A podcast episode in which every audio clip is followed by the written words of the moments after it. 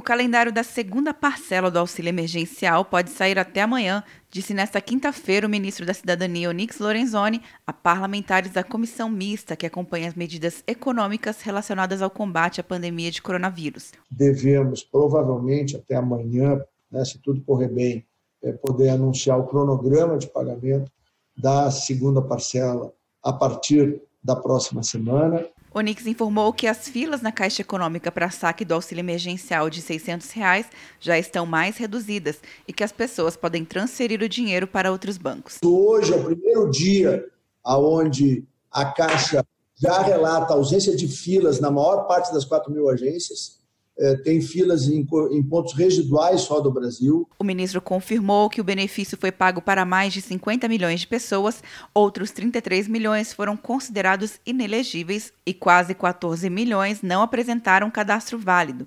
Para quem teve problemas em receber o auxílio, ele disse que em breve será anunciada uma parceria com os Correios para que o cadastramento das pessoas possam ser feito nas agências. Ele explicou ainda que o presidente Bolsonaro deve sancionar em breve a lei que estende o auxílio para mães menores de 18 anos e pais que criam os filhos sozinhos. Segundo Onix, com o cadastramento, o governo descobriu 21 milhões de trabalhadores que não estavam em nenhum programa social e foram criadas 25 milhões de contas bancárias digitais.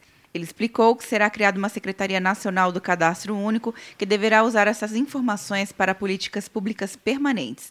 Onix Lorenzoni disse ainda que estão sendo repassados 2 bilhões e meio de reais para estados e municípios usarem na assistência social para a compra de alimentos e equipamentos de proteção.